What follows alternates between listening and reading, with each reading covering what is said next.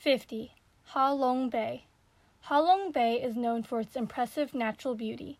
Situated 164 kilometers southeast of Hanoi, the 1,500 square kilometer area contains some 3,000 rocky and earthen islands, typically in the form of jagged limestone pillars jutting out from the sea, and several caves and grottos, all of which blend together to produce an exotic and picturesque seascape.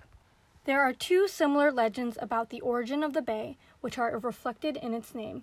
The first legend asserts that a dragon stomped on the earth with such force that mountains crumbled, forming large valleys that soon filled with water.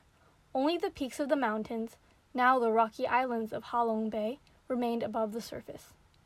The alternate folklore tells of a dragon whose large tail tore up the earth, creating valleys and crevices that became flooded when the beast jumped into the nearby water.